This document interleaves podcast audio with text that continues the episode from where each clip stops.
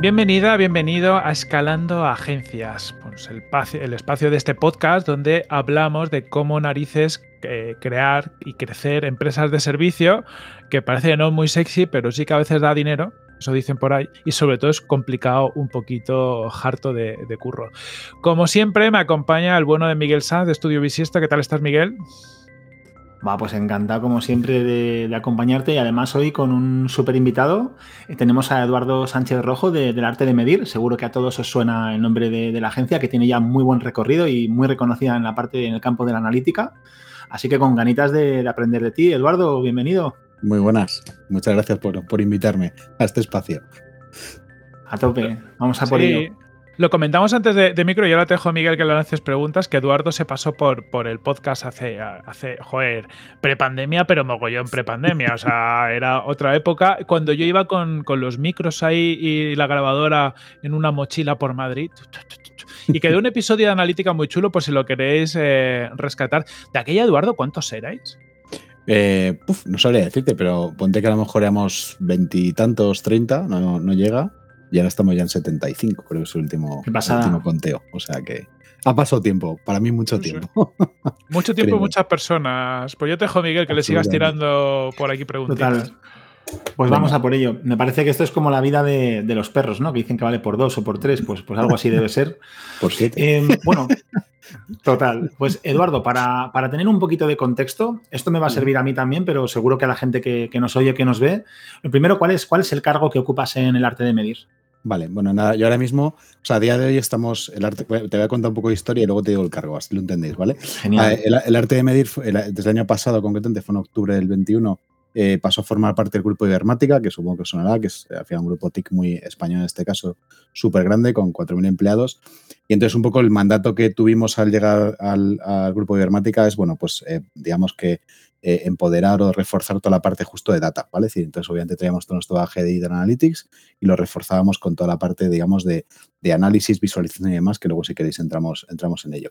Entonces, bueno, pues eh, la cuestión es que, bueno, por diversos avatares, porque al final en todo esto, obviamente una integración pasan muchas cosas, luego también si queréis hablamos, en este caso he terminado siendo el director del COE, que es como lo llaman ellos, el Centro de Excelencia de, de, Advanced Analytics, que en realidad el arte de medir es, es eh, parte de ese COE, ¿no? Es el COE de Advanced Analytics que os comento, ¿no? Con lo cual a día de hoy estoy a cargo de esto.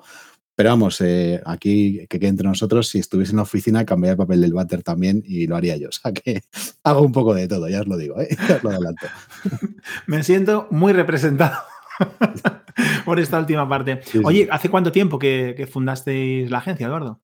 Pues a ver, yo empecé con mi, con mi socia, con Gema Muñoz, que supongo que os sonará, que bueno, de hecho hoy no podía estar aquí por temas varios, pero yo empecé en realidad con ella en el 2011. Aquí tenemos, eh, hay una primicia que hay que decir, y es que está el arte de medir versión 1 y el arte de medir versión 2, ¿vale? Entonces, el, el versión 2 es el actual, el arte de medir versión 1 era Gema y yo en el 2011 haciendo eh, pues trabajos como freelance en este caso para, para un par de clientes que teníamos, ¿no? Entonces, bueno, en el 2013 después de varios avatares, de hecho también pasamos ellos, nosotros dos por otra, otra empresa intermedia en la que hacíamos lo mismo básicamente, eh, pues terminamos fundando la sociedad y desde 2013 hasta aquí pues, eh, pues bueno, hemos trabajado en Arte de Medir versión 2.0, para que entendáis. Qué bueno, o sea que serían, eh, de, digamos, en esta versión en la que ya pensabais en escalar, desde el 2013 hasta el día de hoy, con todo el camino que habéis recorrido. Sí, sí, sí. Bueno, en, el, en el 13 ya se veía claramente, digamos, un poco, por supuesto, el potencial de la disciplina, que teníamos un montón de, voy a decir que de llamadas y de contactos, ¿vale? Y, y, digamos que estaba claro que montábamos algo ya serio o nosotros dos no, no sobrevivíamos. No dabais. Qué bueno. ¿Y cuántos, cuántos sois? ¿Cuántos empleados hay? Si quieres alguna estructura básica para tampoco demorarnos vale. mucho. Pues a ver, eh, o sea, a día de hoy somos 75, ¿vale? Pero bueno, yo te, tengo por vale. aquí las cifras, o sea, yo me las he apuntado. Eh, te voy a decir del 2017 al 22, ¿vale? Y un poco porque veis la proyección, yo en el 2017 éramos 24 personas, ¿vale? Y a partir de aquí, pues según el año hemos crecido un 30%, un 16, un 38, ¿vale? Es decir, dependiendo un poco del año, eh, y al final llegar a estos hasta 72 creo que es la cifra a día de hoy, ¿vale? Y aún así tengo por ahí contrataciones a la vista, con lo cual acabará el año 75 probablemente, ¿vale? Eh, os tengo que también que decir otro, otra primicia y es que también estaba revisando un plan de negocio que teníamos por ahí hace no sé cuánto tiempo y la previsión era que fuéramos 60 y pico para el 24, ¿vale? O sea que ya he roto todas las, todas las, las expectativas, al menos en contratación de gente, ¿no? O sea que bueno, ya tengo bueno, una progresión ha sido bestial. Uh -huh. Buenísimo, progresión bestial y expectativas pesimistas, por lo que veo entonces. al principio, o sea, las pones así bajitas y luego las revientas, pero eh, al, final, el, mercado te lleva donde te lleva, ¿sabes? Pero bueno, luego sí que llegamos también ahí, ¿no? Pero bueno, y luego me hablabas de estructura. Esto, esto que hizo también, esto da ya para casi un podcast completo, ¿vale? Pero bueno, nosotros os diría casi que hemos probado cualquier tipo de, de organización, la hemos probado, ¿vale? Es decir, nosotros somos muy de prueba y error, vamos moviendo fichas, como digo yo, y cada, de hecho, diría casi que una de las claves de nuestra de hacia agilidad y también rentabilidad es el tema de flexibilidad, es decir, ser capaz de mover a una persona aquí allá eh, de una semana para otra y eso obviamente nos, hace ser más eficientes. ¿no? Entonces, al final, a día de hoy nosotros lo que somos es, ah, le hemos puesto el nombre de células, pero bueno, son grupos de trabajo en este caso. Y lo que tenemos son eh, grupos de trabajo o células que son multiclientes, es decir, lugares donde hay pues proyectos de bolsas de horas o proyectos relativamente pequeños, ¿no? Entonces a lo mejor hay un, hay un equipo que maneja 20 proyectos diferentes, me lo invento, y lo que tiene es un pool de profesionales que van desde puramente técnicos, o sea, que hablo, siempre hablo de analítica, obviamente, ¿vale? Entonces, desde puramente técnicos de implementación de, de Tag Manager o incluso ingenieros del dato, hasta perfiles más, digamos, Data Scientist o perfiles de, de Business Analytics, ¿vale? Entonces, digamos que hay, ya digo, un, un, equipo en el que básicamente un proyecto llega y se gestiona dentro del mismo equipo sin que salga de ahí, ¿vale? Con lo cual, la persona que lo lleva es una y en el, a lo largo de la vía del proyecto no hay salidas hacia otros lugares ni otras bases de conocimiento, ¿no? Y luego hay equipos verticales en el sentido de que solo llevan un cliente, o sea, por ejemplo, dos ejemplos, Repsol o Decathlon o incluso Zara, ¿vale? Pues son eso, equipos de personas, me da igual, cinco, seis, ocho personas que solo llevan un cliente y que son monocliente, ¿vale? Y luego eh, a su vez, también tenemos unos perfiles transversales, que esto lo incorporé más o menos el año pasado y no, ha funcionado demasiado mal. Es decir, había una, una, cuestión y es que aunque un proyecto estuviese asignado a un, a un equipo, eh, ocurría con frecuencia, digamos, que hubiese una necesidad que a lo mejor no estaba, por lo que fuera, de conocimiento que no estaba dentro de ese, de ese grupo de gente, ¿no? Entonces había que preguntar fuera, con lo cual ya empezabas con los vetes y diretes, busca ver quién sabe de esta tecnología o quién ha pasado antes por un proyecto parecido, ¿no? Entonces yo lo que hice fue eh, crear, le he puesto el nombre en inglés, pero por ejemplo los Business Analytics Lead o el Data Engineer Lead, me da igual, que al final es una figura transversal que lo que hace, perdón, es no trabaja para ningún equipo en concreto, ni ningún proyecto en concreto, y lo que hace básicamente es, eh, voy a decir que brujulear en forma helicóptero entre los diferentes equipos. Entonces, cuando alguien le reclama, pues va para allá. Obviamente son personas, perfiles muy senior en lo suyo, ¿vale? Con mucha experiencia. De hecho, hay casos donde, pues, gente que lleva con nosotros 10 años, pues ha elevado a, este perfil. Y que y digamos que eso, que entran cuando lo requiere el equipo, que entran cuando detectamos un problema, es decir, un cliente se está desviando, hay alguna queja, etcétera, pues lo metemos ahí dentro, o cuando hay proyectos, digamos, complejos que requieren pues un buen planteamiento desde el, desde el inicio. ¿no? Entonces, eso sería un poco a, grandes rasgos a nivel de operaciones, ¿vale? Que luego ya hay otras figuras para otras áreas. Es muy interesante, además, yo creo que esto, no me quiero entretener mucho, que me quedan un par más para terminar esta batería, pero, pero bueno, hemos hablado de esto varias veces, Corti y yo, ¿verdad? Sobre el tema de, lo has llamado células, nosotros, bueno, eh, squads, equipos de equipos, bueno, es muy, muy interesante la evolución que habéis tenido, por lo menos me imagino que al principio no sería igual, pero luego te tiro de la lengua. ¿Facturación anual? o crecimiento, lo que puedas contar? Pues sí, no, la facturación está en el registro mercantil, o sea que la podéis ver, pero bueno, el año pasado lo cerramos en 3 millones más o menos y este año estamos por encima de los 4, ¿vale? Si yo, vamos, por decirte una cifra que he hecho la tenía por aquí, en el 2017, que es cuando os di la cifra de empleados, pues estábamos un pelín por debajo del millón, o sea, ahí estamos en 900, casi, casi un millón, 975.000 euros. Y luego a partir de aquí, pues crecimientos todos los años del 25, 37, 35, 30%, ¿vale? O sea, en torno al 30%, un poco alineado con el volumen de gente. Es decir, al final crecíamos entre un veintitantos, un 30% de gente, pues un 30, 35 en facturación, ¿no? Y ya digo que, bueno, bueno. La, progresión ha sido así. Lo, complicado es llegar al primer millón, ¿eh? Eso es real. Pues luego, charlamos, luego charlamos también. Muchas gracias, Eduardo. Vaya, enhorabuena por ello. Última pregunta de este primer bloque. Eh, ¿Cuáles son los servicios que ofrecéis? No hace falta quizás eh, definirlos todos uno a uno, pero sí un poco a grandes rasgos. Y sobre todo, ¿qué tipo de facturación tienen? ¿Son eh, proyectos que se facturan en un one shot? ¿Son recurrentes? ¿Bolsas de horas como has citado antes? ¿Cuál es el modelo ¿no? de esos servicios? Vale, os va a faltar podcast para esto, pero venga, intento resumirlo mucho, ¿vale?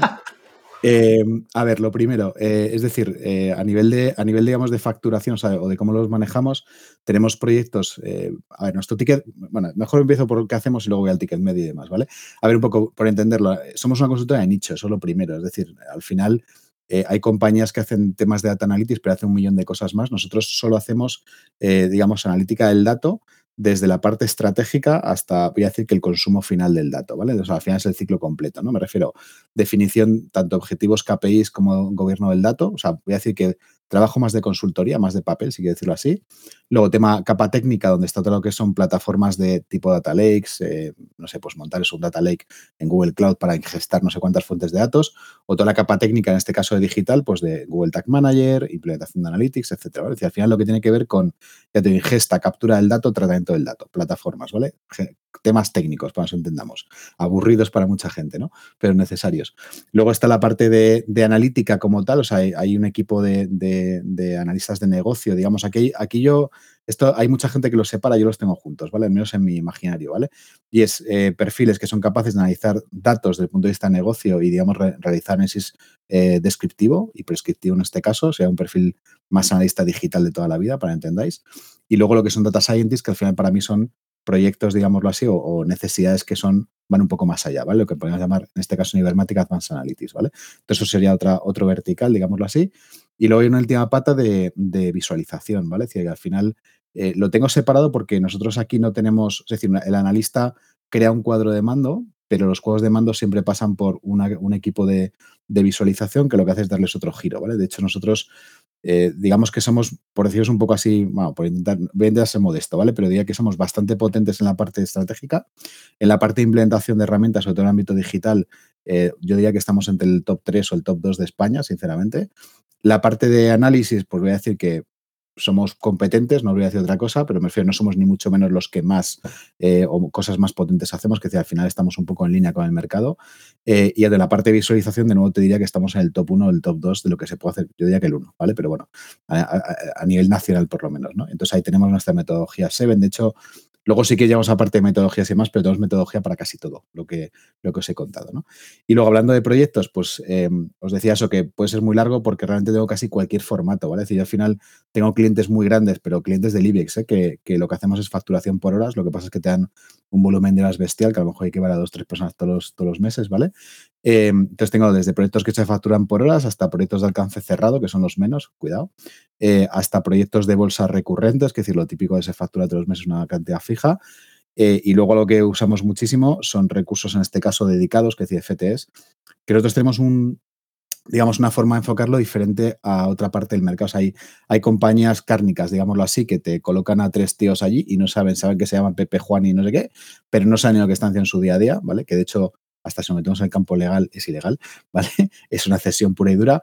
Nosotros, en realidad, eh, lo que ofrecemos es montarte equipos a medida de lo que necesitas para, pues eso, compañías de primer nivel, ¿vale? Entonces, eh, son recursos dedicados, se factura un fijo mensual por ellos pero eso sí, están dirigidos en este caso por alguien, una capa estratégica de arte medir, hay contacto con los equipos de arte medir y están metidos en nuestro flujo habitual de trabajo, ¿vale? Entonces, digamos que interlocutan con el cliente, pero están en, nuestro, en nuestra casa, para que me entiendas, ¿vale? No sé si esto resume o te, me, he dejado algo. Va a ver, eh, sobre todas las cosas que has contado, podemos abrir tres capítulos nuevos, eh, pero muy, muy, muy divertido, muy, muy divertido. Yo voy a tirar yo, yo pregunto, a partir de todo esto es que lo mismo, he tomado muchas notas de, cosas por donde podemos tirar, pero una, primera pregunta. Em, con el foco que hacéis en analítica, con el conocimiento que tiene toda España de vosotros, porque eso es una agencia que desde hace mucho se os conoce muy bien y, encima en un vertical que ha crecido mucho, habéis crecido mucho todos los años, 25, 30 y pico has contado, pero yo estoy, tengo la intuición de que podría ser crecido mucho más. Eh, ¿Habéis limitado vuestro crecimiento por algo o cómo habéis gestionado este crecimiento? Eh, ostras, Cordy, esta es una pregunta complicada. No lo hemos limitado. es decir, yo, diría más bien que lo que nos ha limitado son las capacidades, eh, en este caso, humanas, ¿vale? Es decir, yo tengo, yo tengo un, drama bastante potente y es bueno, lo que nos pasa a todo el mundo, supongo, en el sector, que es la contratación de gente. Entonces, al final, eh, o sea, yo he tenido que rechazar proyectos interesantes porque no tenía gente para operarlos. Ojo, hay gente que se mete a lo que salga. Yo, yo si no tengo garantías de que lo voy a poder hacer, al final prefiero decir al cliente que no y quedar, es decir, quedar mal una vez porque dice que no puedo hacerlo, que no quedar mal porque, porque lo hemos ejecutado mal. ¿no? Entonces yo, mi mayor limitación ha sido de manos. Es decir, que probablemente si hubiese tenido profesionales en el mercado, eh, pues a lo mejor no había que decir al 30%, había que decir al 40%, no lo sé. Pero que decir que, y sobre todo además profesionales, voy a decir que estamos en un, en un sector, y aquí ya vamos a hacer si queréis corrillo de psicólogo, pero sector digital es complicado, pero en el caso de Analytics o Data Analytics en concreto, eh, es decir, me puedo echar a llorar. Os lo digo porque son gente aquí, digamos, junior hay muchos, de los juniors que nos llegan, os diría que el, pero tal cual os lo digo, ¿eh? el 60% o 70% no valen para esto, o sea, que tengo que ser muy duro, ¿eh? pero hay mucha gente que, que se ha metido un poco al rebufo de aquí trabajo y se gana pasta, pues me meto ahí dentro eh, y te das cuenta que es que no saben hacer una consulta SQL por mucho que digan que tiene 8 máster y no sé cuántas cosas, ¿vale? Eh, vamos, SQL cualquier cosa, ¿no? Que se os ocurra.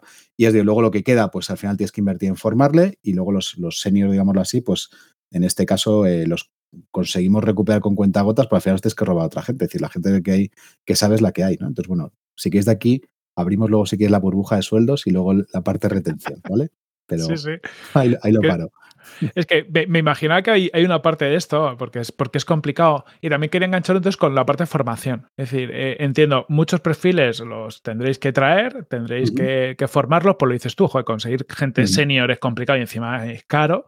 Em, ¿Cómo haces esa formación y y si supone que tengáis que contratar a la gente mucho tiempo antes de ponerla en, proyectos y, cómo lo gestionáis, porque claro, al final si haces algo así tienes un coste operativo antes de... o sea, no, meto a alguien para facturar, sino que meto a alguien y por ahora es un gasto. Vale, has abierto un melón que a ver, también se lo puedo resumir rápido. A ver, lo primero, nosotros, eh, supongo que a lo mejor a, los que estén escuchando también les sonará, eh, nosotros tenemos bastante, teníamos, bueno, tenemos bastante relación con Cascool en este caso, no sé si suena, esta escuela, ¿vale? Eh, digamos, de hecho, el máster de, Gema, de mi, de mi socia en este caso, es el máster de analítica digital, entonces nuestros, tenía por ahí las cifras, pero es algo así como que el 80% históricamente, la gente, 80-86% de la gente que ha llegado al arte de medir venía del máster de analítica, ¿vale? Entonces, al final, y de hecho un treinta y tantos, 40% de la gente que está en arte de medir trabajando eh, da o ha dado clase en el máster este, ¿vale? Entonces, al final, una de las principales vías de captación de profesionales, sobre todo para la parte digital, ¿vale? Es decir, a lo mejor no tanto data engineer, por ejemplo, pero, pero sí para todo lo que tiene que ver con capacidades digitales, venía del máster de Casculo. Al final, bueno, damos clase, haces con ellos, pasas con ellos tiempo, ves quién vale y no vale, y al final lo que haces es captar gente que, que consideras que tiene potencial, ¿no? Una vez que esa gente llega al, arte, es decir, es verdad que en el pasado, os hablo del 2013, 14, venían perfiles muchas veces pues de, origen técnico, muy senior, incluso llevaban años trabajando en donde fuera, desarrollando código, lo que fuera. Entonces, digamos que son gente pues que era fácil eh, ponerles en el carril, pues por ejemplo, para implementar Google Analytics o, hacer temas con Tag Manager, ¿no? Hoy día la tónica es más bien perfiles más jóvenes, mucho más inexpertos, que de hecho a lo mejor supera el trabajo incluso en muchos casos. Y esto me lleva a lo que me preguntabas, es decir, nosotros eh, yo, estimo, eh, mínimo, que un perfil de ese estilo tarda seis meses en ser realmente funcional, ¿vale? Es decir, no, no digo que no le suelten un cliente antes de los seis meses. Bueno, antes de los tres no le suelto jamás, ¿vale? Pero bueno, entre tres y seis meses empieza a trabajar para un cliente, aunque no de la cara, digámoslo así, y a partir de seis meses, si el tipo solvente, pues probablemente le puedes dejar como banalista junior, digamos, pero bueno, le puedes dejar que más o menos maneje ya tareas por su cuenta, ¿no? Lo que pasa es que entre medias, nosotros aquí tenemos varios, varios temas. Por un lado, según entra cualquier persona a medir, tiene un mentor, y en el caso de los juniors con más razón todavía. Entonces es un, de hecho es una de las partes que más nos cuesta, ¿no? Muchas veces porque al final entra un montón de gente, la gente que tenemos en arte también es, es la que es, tiene su curro diario, con lo cual tiene que dar una cierta cantidad de horas a, digamos, que velar porque otra gente nueva que entra, pues coja el ritmo, ¿no? Entonces, bueno, pues lo primero que fijamos es un mentor y luego a partir de aquí se diseñan planes, no os digo casi que a medida, pero sí, es decir, en realidad con cada persona es decir, si alguien está en un equipo y detectas que le falta, pues eso, conocimiento de BigQuery, por decir una cosa, o conocimiento de uso de Power BI, me lo invento, pues en este caso tenemos un equipo de, eh, recursos humanos, personas, llámalo como quieras. Es que esta figura, luego si quieres solo de ella, que para mí es vital, em, digamos que lo que hace es ver con la, persona y con el responsable del equipo qué, capacidades tiene que adquirir esa persona para darle la formación, básicamente, bien sea online, porque tenemos concursos comprados y demás, o bien porque internamente tenemos incluso hasta pads, o sea, learning pads de formación internos. O sea, por ejemplo, en el caso técnico de implementación de, Google Analytics y de Tag Manager, tenemos una persona del equipo que se dedica todos los viernes a dar una, especie de máster, digámoslo así, para que la gente más junior sea capaz de avanzar, ¿vale? Entonces, es la única forma que hemos encontrado de formar ese tipo de profesionales, básicamente, porque si no, lo estáis de fuera, eh, el que se quiere venir, ¿no? Y a precios astronómicos, porque si no, es, así, no es imposible. Entonces, un poco así el resumen rápido, ¿eh? Mola, un montón. Eh, antes has hablado de metodología, has comentado que para todos los eh, servicios, productos tenéis una metodología eh, y ahora estamos enlazando la capacidad de crecer con la capacidad de formar también, ¿no? Entiendo que cuando escalas, una de las dificultades sería transmitir correctamente la cultura y también transmitir correctamente el conocimiento. Incluso cuando la gente viene sabiendo muy bien lo que tiene que hacer, no quiere decir que haga las cosas como, como nosotros deseamos, ¿no? Como, como quiere el arte de medir. Entonces, me interesa mucho profundizar por ahí, Eduardo, en esos, en esos caminos. He entendido que la persona cuando entra tiene un mentor, que si tiene poca experiencia trabaja unos tres meses, eh, digamos, para aprender. A partir de los tres meses, si es espabilado, espabilada, puede empezar a hacer cosas por detrás y a partir de los seis, aunque no sea, entiendo, algo absolutamente férreo, pues ya está haciendo sus pinitos por ahí con, con el cliente, ¿no? Eh, entonces, ¿qué, ¿Qué importancia tienen los procedimientos? ¿De dónde surge la idea? ¿A partir de qué momento necesitasteis implantarlos? Eh, ¿cómo, ¿Cuál es el camino? Eh, ¿Primero fueron procedimientos porque apuntabais cosas que luego se convirtieron en metodología? ¿O contabais primero la metodología porque queríais contarlo y dijisteis, ostras, necesitamos hacer procedimientos? O sea, ¿cómo ha ido surgiendo esto? Porque a día de hoy entiendo que lo tenéis muy controlado para poder ser setenta y tantas personas que has comentado, pero en este camino, ¿cómo ha variado? ¿Cómo surgió? Vale, lo hemos hecho a base de golpes, literalmente. o sea, esto ha sido tal cual. Em, a ver, realmente surge cuando te das cuenta de que cuando, cuando somos 5, 10, 15 personas, es realmente fácil, además una oficina en la que estamos todos sentados, ¿vale? Entonces es muy fácil transmitir esa cultura, llevártelos a comer el viernes, que decirte, toda esa parte de, voy a decir, la parte intangible es incluso el buen rollo, ¿vale? Es decir, que yo siempre digo lo mismo, es decir, no es una familia, es un equipo, ¿vale? O sea, cada uno bien llorado de casa, pero aquí estamos todos para ayudarnos, ¿no? Entonces, toda esa parte, digamos, que es muy fácil cuando cuando, disculpadme que me han llamado el teléfono, ya, eh, ya digo, cuando somos pocos, ¿vale? A partir de que, de que llegamos a un volumen, pues yo os diría que a partir de los veintitantos, treinta personas, te das cuenta automáticamente que gente del tipo nuevo que entra, pues de repente no sabe cosas que tú das por hecho que tiene que saber y que no te has planteado hasta la fecha que dices, ostras, es verdad, no tiene por qué saberlas, ¿no? Entonces, bueno, nosotros ahí, eh, digamos que eso, que a medida que hemos ido viendo eh, pues voy a decir, problemáticas. De hecho, aquí tengo que decir que hemos aprendido infinito en nuestro propio equipo. Es decir, eh, nosotros todos los años hacemos una evaluación anual, que en este caso lo, hace la persona, digo, tengo una, tengo una persona del equipo que es clave, digámoslo así, que es Chris, que es la que lleva todo lo que tiene que ver con captación de talento, con retención de talentos. Al final, digamos, ella persona de recursos humanos de toda la vida, pero voy a decir que no, se dedica a hacer nóminas, sino que se dedica eso, a captar gente, entender a la gente, hacer coaching súper emocional con la gente, es decir, entender cómo están. De hecho, tenemos eh, pues sistemas para medir su estrés, por ejemplo, semanal, ver si tiene algún tipo de problema con el de al lado, el de arriba o el cliente, lo que fuera, ¿vale? Y entonces, eh, Chris en este caso, dentro de esa metodología, pues lo que hace es todos los años, hace evaluaciones con cada persona, ¿vale? Y evaluaciones muy potentes. Hablo de, aparte de unos formularios donde entiendes si el tipo está bien, contento con su sueldo, mil cosas, es sentarte con la persona y decir, cuéntame, vamos a charlar, ¿no? Pues tipo esto, pero contándonos cada uno nuestras expectativas y sobre todo incluso alineando también objetivos vitales, objetivos de formación, de crecimiento y qué ellos hacen tu vida, ¿no? Entonces, digamos que de aquí ha habido muchísimas veces que la gente te dice, yo arte medir y he estado súper perdido. Hasta hace no sé cuánto tiempo que me he enterado pues, de que este tipo hacía esto o de que me he enterado que esta cosa se hacía de esta manera. ¿no? Entonces, por ejemplo, uno de los temas que sacamos a partir de aquí fue crear el manual, que esto lo todas las compañías, diría, a menos medio serias, pero esto nos costó unos años, ¿no?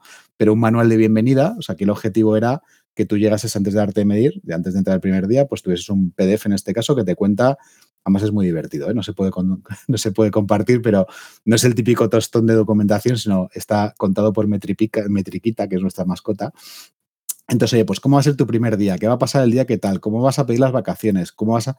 Eh, os hablo de nombrar emails, eh, nombrar ficheros, dónde vas a volcar la información, eh, cómo va a ser tu semana, por ejemplo. Decir, oye, pues ¿cuándo, arrancamos sprint, cuándo se cargan las horas y con quién tienes que discutir cualquier conflicto, ¿no? Es decir, está todo recogido en ese manual de procedimiento para que eso, el tipo cuando llegue el primer día al menos sepa dónde se mueve. Incluso eso, qué valores existen, qué cosas no consentimos dentro de un equipo, qué cosas potenciamos, ¿vale? Qué cosas nos gustaría ver por parte de la gente, etcétera. Entonces, todo eso está, está contemplado a nivel, voy a decir, más humano, ¿vale? Y luego a partir de aquí, según esas evaluaciones o esos checks que se van haciendo la persona, os diría que mínimo cada mes, dos meses, como mucho, se da un toque a la persona en plan, ¿qué tal estás? ¿Todo va bien? ¿Sabes? Que aunque no haya ninguna alerta. ¿eh?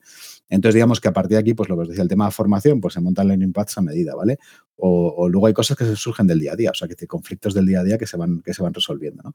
Y eso lo, lo que es personas. Lo que tiene que ver más con trabajo, que quizás lo más yo diría que todo esto que os cuento, la parte sobre todo de, cómo trabaja es para mí la más compleja en el sentido de que es lo típico, de que el día a día te come, los proyectos te comen y al final no tienes tiempo nunca para hacer lo que de verdad es importante. ¿no? Entonces, por ejemplo, crear una buena metodología de trabajo para crear un cuadro de mando, por ejemplo, o crear una implementación, es algo fundamental, pero al final siempre te falta tiempo para dedicarlo. ¿no? Y yo yo he intentado de todo, desde hacerla yo, que al final me come la vida, hasta decir a un tío, toma, te voy a liberar dos semanas para que lo hagas. Pues siempre pasa algo y al final nunca hay tiempo para hacerlo, ¿no?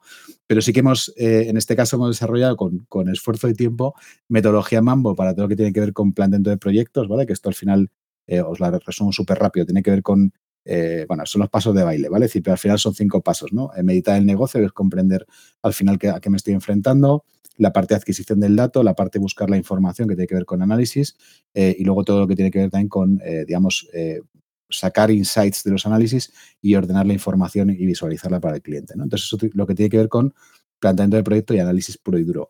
Y luego para el desarrollo de cuadros de mando, pues también tenemos Seven en este caso, que es una metodología, pues lo mismo, que ataca desde quién va a consultar el cuadro de mando, qué tipo de preguntas va a hacer, herramientas, resoluciones, mil cosas, ¿no? Al final.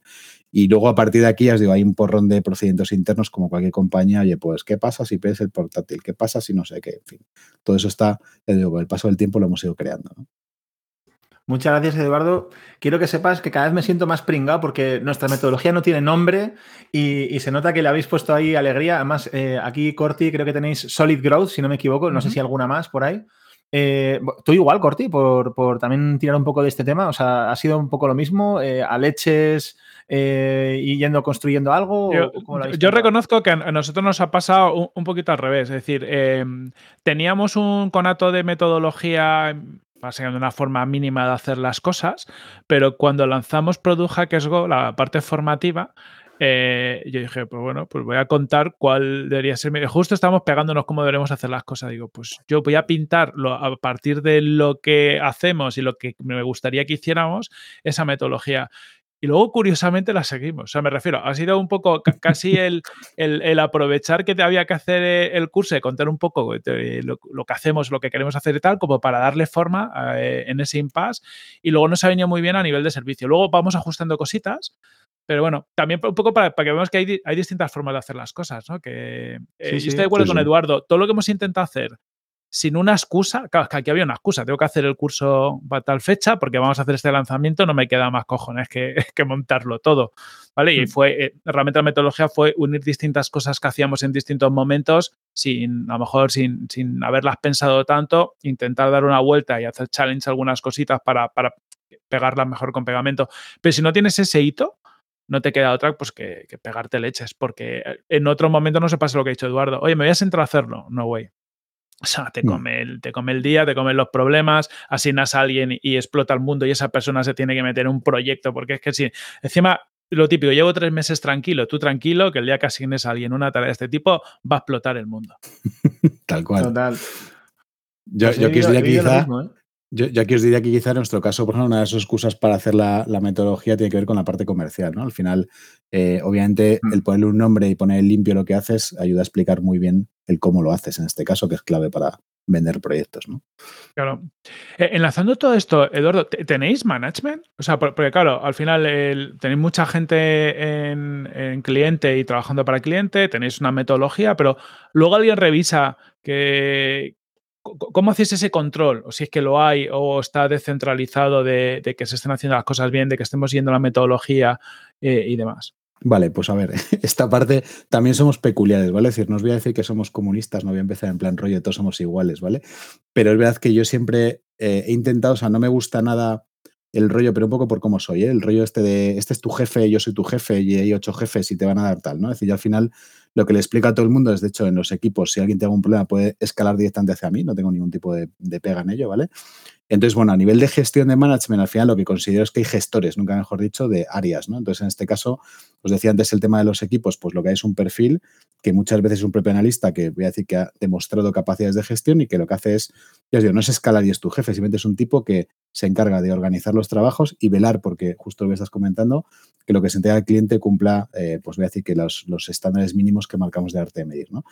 Eh, a partir de aquí están los leads que os decía antes, ¿vale? Es decir, que de nuevo no son los jefes, es decir, al final es si hace falta que alguien entre, entra y luego cuando hay proyectos core, eh, en este caso lo que se le dice de operaciones es en plan, pon un ojo aquí dentro y si ves alguna cosa extraña, pues hablas con el responsable del proyecto, ¿no? Y luego lo que hay también es un, es un gestor en este caso, que, es, que es José, que es la persona que lleva toda la capa de operaciones, pero que tiene que ver más pues, con control de horas, control de, pues, apertura de proyectos, cierre de proyectos, en fin, toda esa capa, voy a decir, no tanto de ejecución de tarea como tal, ¿no? Pero bueno, sí que existe esa, esa, esa vigilancia, digamos, de que lo que entregamos está correcto, pero voy a decir que lo lleva la persona que está encima, o sea, que está a cargo del proyecto Y en este sentido también os digo, esto me ha costado aprenderlo muchos años, ¿eh?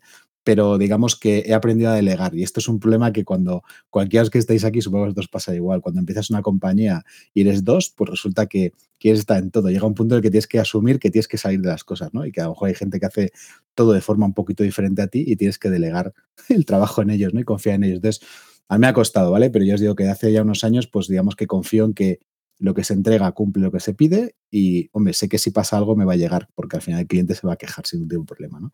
Pero es que está muy descentralizado, lo que es la, respuesta, ¿vale? Mola, mucho. Tocas la parte de delegar que a mí me duele todas las semanas, eh, así que sí, eh, estoy seguro de que te habrá costado, aunque sea la mitad que a mí. Eh, pero me interesa mucho la parte de que hablabas de, de, gestión, que hay una persona pues, que ya controla horas, proyectos y demás.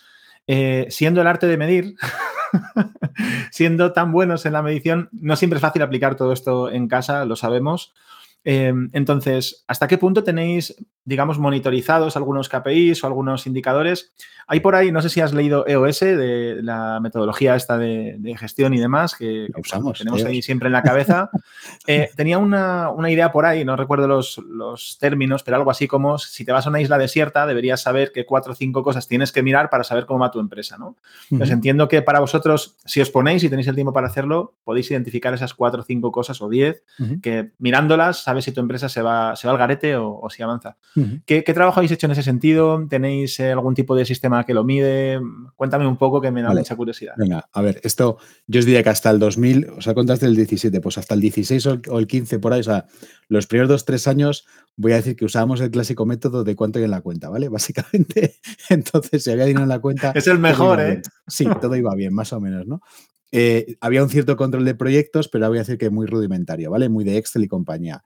Ya desde el 2017 o 18 por ahí, digamos en 17, eh, usamos, bueno, yo he probado casi cualquier herramienta que os podéis imaginar, ¿vale? Pero al final me quedé con Teamwork en este caso, que es una de tantas herramientas de gestión de proyectos, ¿vale? Que es cierto que cuando arrancó era relativamente básica y con el paso del tiempo ha, crecido a lo bestia. Entonces, bueno, al final, a día de hoy nosotros tenemos, eh, es decir, la, todo el mundo reporta sus ocho horas al día. Esto también es un tema que, de hecho, no lo hacíamos exactamente igual eh, antes de entrar en Ibermática, después de Ibermática sí que lo hemos hecho y además tiene sus, ventajas. ¿no? Al final, todo el mundo reporta 8 horas diarias, que es al final 40 horas semanales, que puede ser, oye, pues no he hecho nada, o sea, tengo una desasignación de proyectos, ¿vale? Que de hecho es una cuenta, voy a decir que de resultados que, que vas pilotando hasta hoy estado dedicándome dos horas aquí, tres horas aquí o media hora una llamada. ¿vale? Entonces, todo eso está todos los viernes, es decir, el lunes empiezan con la asignación de tareas, todos los equipos, que se lo hacen los responsables de equipo. Eh, los viernes cierran esas tareas, reportan el tiempo y tenemos, digamos, la métrica más todo está etiquetado. Es decir, si es una reunión, o sea, hay, una, hay un tag como tal que pone reunión, gestión, implementación, lo que fuera.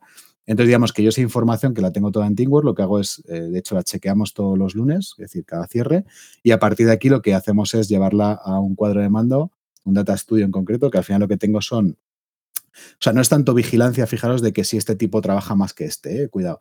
Es más un tema de entender, por ejemplo, si en productividad. Es decir, este mes nos está creciendo en productividad un X%, por ciento, nos está bajando. Hay más, por ejemplo, esto nos ha, hecho, nos ha venido muy bien con clientes muy concretos donde de repente pues empiezan a meter gente y ves que por mucha gente que metes, la cosa no, es decir, el, el stack de tareas no baja, ¿vale? Entonces que empiezas a analizar, coño, que tus horas de gestión se están multiplicando, que antes había dos tíos, ahora hay cuatro y el porcentaje de tiempo de cada reunión se ha crecido un 30-40%, ¿no? Entonces, ese tipo de análisis los hacemos, de hecho los hacemos con los clientes, ¿eh? vaya por delante, o sea que eh, en casa de herrero, cuchillo de palo, en nuestro caso, al menos en la parte de gestión de horas no se, no se cumple, ¿vale? y luego la parte, la, sí, sí. Y luego la parte económica, o sea, nuestro gran hándicap, yo solo, y esto también soy sincero, ¿eh? hasta que no llegamos al grupo Ibermática, no lo logramos al 100%, nuestro gran hándicap era la rentabilidad de proyecto, ¿vale? Es decir, porque al final nosotros, es cierto que en lo que os contaba antes, en un equipo de este tipo, o sea, que os decía antes, pues a lo mejor hay siete profesionales y hay un tipo, un junior que gana 25.000 o que gana 20.000 y un super pro que gana 60, ¿vale? Entonces, sacar los precios hora medios de coste de cada uno, aplicar los proyectos y sacarte la realidad de lo que te está costando o te está dejando un proyecto, es algo que hemos, hicimos mil, mil historias, de hecho yo llegué a montarme un super Google Sheets con mil películas que directamente se moría, ¿vale? A la hora de calcular los, los ratios de, rentabilidad y eso es lo que hemos conseguido ahora al llevarlo en este caso a la herramienta, una herramienta interna ibermática en la que hacemos el volcán a nuestras horas, como tienen machado todos los profesionales sus costes, pues nos dan, ahí me dicen, este, este proyecto va a ser un menos 20% de, de beneficio, ¿vale? Pues por fin lo he conseguido, ¿no? Pero digamos que esa parte para mí es la más compleja lo de siempre, si tienes tres proyectos es fácil, si tienes creo que yo lo estaba viendo hace un momento, tenemos nosotros 142 ahora mismo abiertos, con lo cual, eso, manejar 142 casuísticas es casi imposible si no tienes una herramienta que, lo, que sea capaz de hacer el, completo, ¿vale? Que lo soporta. Qué bueno. Mm. Yo voy a cambiar de, tercio porque hay una cosa que, que al menos yo os he ubicado siempre de esta forma y a lo mejor me, equivoco, ¿no? Pero erais dos socios, Gemma y tú. Em, y siempre tengo la sensación de que Gemma ha sido como mucho la cara visible y tú más, desde que te conozco, te he visto más en la cueva. ¿no? Eh, como digo, porque a Eduardo no se le ve. O sea, Eduardo, tuve yo que ir a, a Cascool a grabar un poco, ¿sabes? Porque no te lo encontrás en los eventos. ¿Cómo, cómo os repartís esto rol? La importancia a lo mejor de tener eh, de cara a parte comercial una figura como Gema que, pues, yo diría que ha sido y sigue siendo uno de los referentes en, en analítica en España.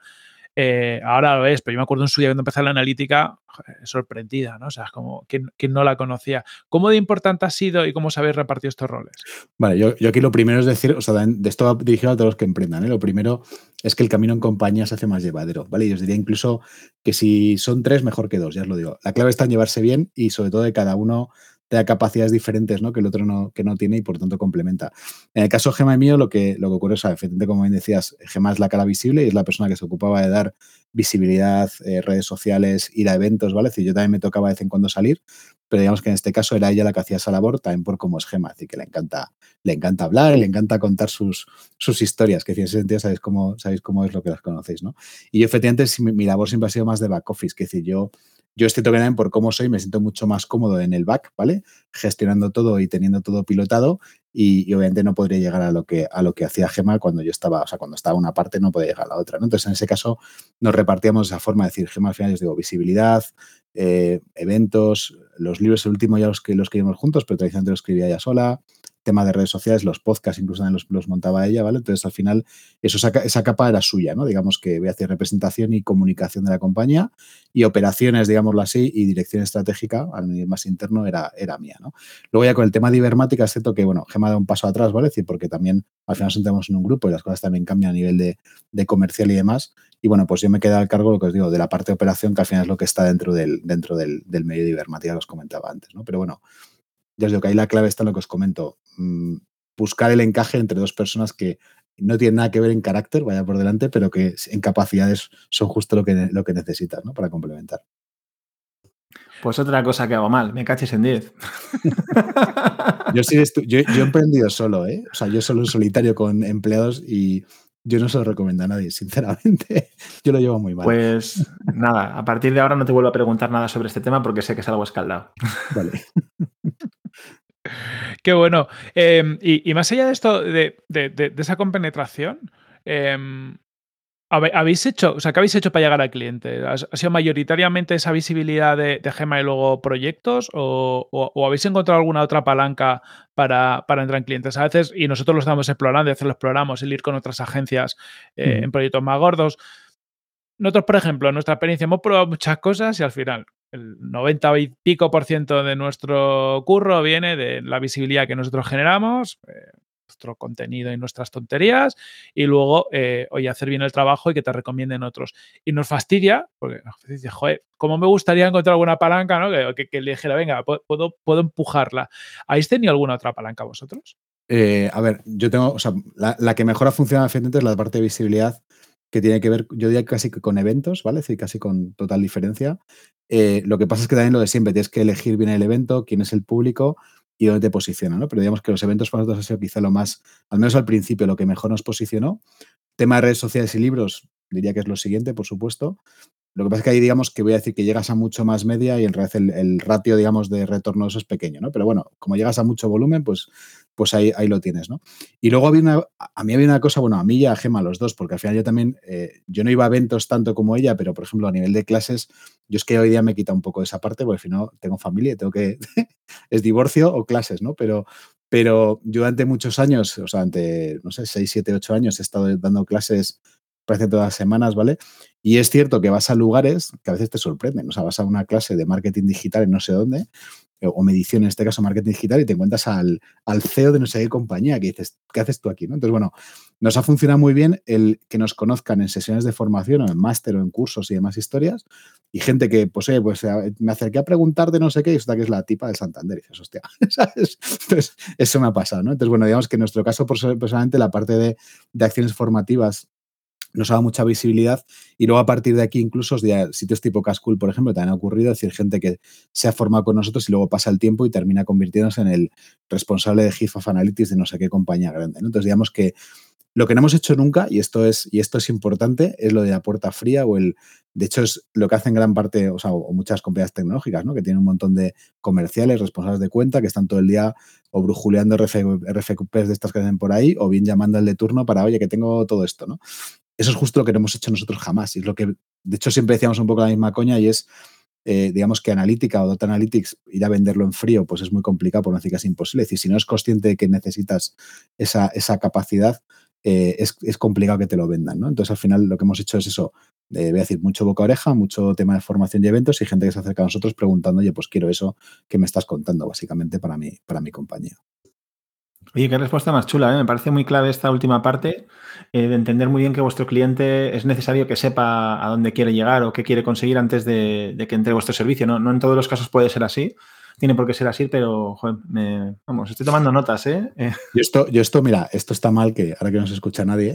por ejemplo, yo con el grupo Ibermática lo, que me ha llamado la atención justo es esto, es decir, yo me ha tocado, me ha tocado hablar con gente, con clientes que a lo mejor tienen Ibermática en otras áreas diferentes de tecnología para explicarle lo que hago. Y entonces, explicarle lo que hago, por ejemplo, imaginaos analítica digital a un tipo que realmente le da exactamente igual, porque imaginaos que es el CEO de la compañía, ¿no? Que decir, que él habla de base de datos y de seguridad informática, pues el tipo me escucha porque me tiene que escuchar y por quedar bien, pero en realidad le da igual, ¿sabes? Literalmente, ¿no? Entonces eso es un poco lo que, a lo que me refiero. Ahora, si tiene necesidad o le han, pinchado para que eso se resuelva, pues claro, la cosa cambia radicalmente, ¿no? Lo que tienes un problema y tú eh, la solución para ese problema.